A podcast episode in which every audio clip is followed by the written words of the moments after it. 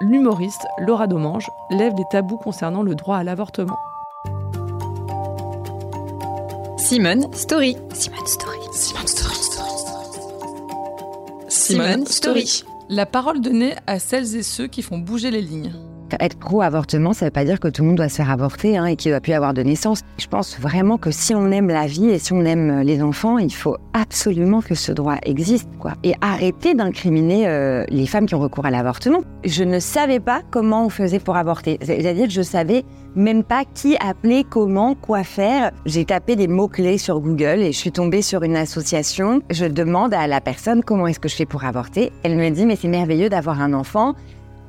Et bon, voilà, moi à la base, j'ai appelé pour un renseignement, pas pour un jugement. Moi, je me suis retrouvée donc euh, pendant sept jours avec quelque chose en moi que je ne voulais pas, que je n'avais pas désiré. Ne l'oublions pas, si les femmes subissent euh, seules l'intervention de l'avortement, bah quand même un embryon, un fœtus, un bébé, on appelle ça comme on veut, ça se fait quand même à deux. Je me souviens que dans la chambre, eh bien, il y avait d'autres jeunes filles qui se faisaient avorter et aucune d'elles n'avait la même histoire que moi, toutes avaient des histoires hyper différentes. Et le dénominateur commun là-dedans, c'est qu'il euh, n'y avait aucun homme. Moi, j'avais mes meilleurs potes, mecs, qui m'attendaient dans le couloir. J'avais ma meilleure pote qui était avec moi.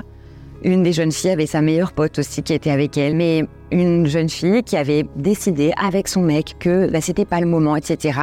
Je dis, mais il est où du coup ton mec? Elle me dit, ah bah c'est la canicule, il est avec sa grand-mère. Ah bah oui, c'est clair. Bah c'est clair, c'est important quand même. C'est vrai que toi, ce que tu fais, t'es quoi? C'est euh, quoi? C'est rien du tout. C'est une petite épilation de la moustache, à peine plus. On nous dit pas, il euh, n'y a pas d'arrêt maladie. Voilà, il y a un arrêt maladie pour le jour même.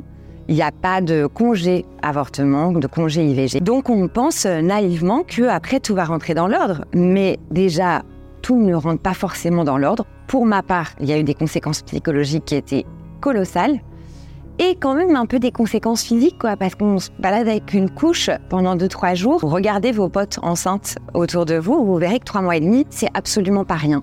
Donc, euh, quand même, quand ça n'est plus là, bah, il faut que les choses se remettent en place et physiquement et psychologiquement. Et sauf que, bah, moi, le lendemain, j'ai repris le boulot. Je devais jouer dans une très grande salle et faire rire les gens, alors que j'avais envie de mourir. On a beaucoup l'image des États-Unis qui sont, voilà, bah, c'est terrible ce qui s'y passe. Les conditions deviennent de plus en plus difficiles pour pouvoir avoir accès à l'IVG et même dans certains États, c'est carrément interdit. En France, en toute honnêteté, franchement, même moi autour de moi, j'en connais euh, pas des gens qui sont contre l'avortement ou alors ils le cachent très très bien. Et j'étais du coup hyper étonnée de voir autant de commentaires qui étaient contre l'avortement et surtout, comme d'hab, qui incriminent les femmes sur le fait qu'on est irresponsable, qu'on devrait interdire l'avortement de confort.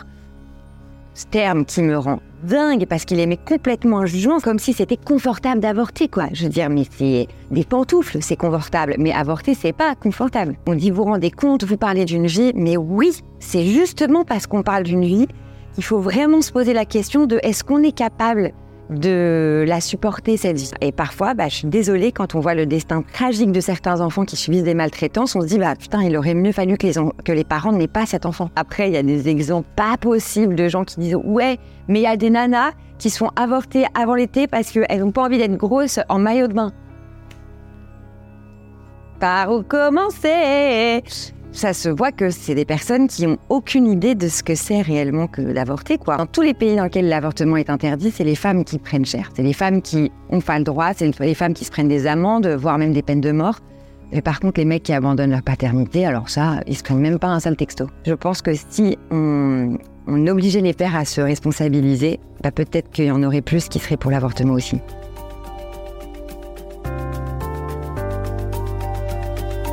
C'était le podcast Simone. Retrouvez-le tous les mardis et jeudis et abonnez-vous sur votre plateforme d'écoute préférée pour ne manquer aucun des épisodes. À bientôt!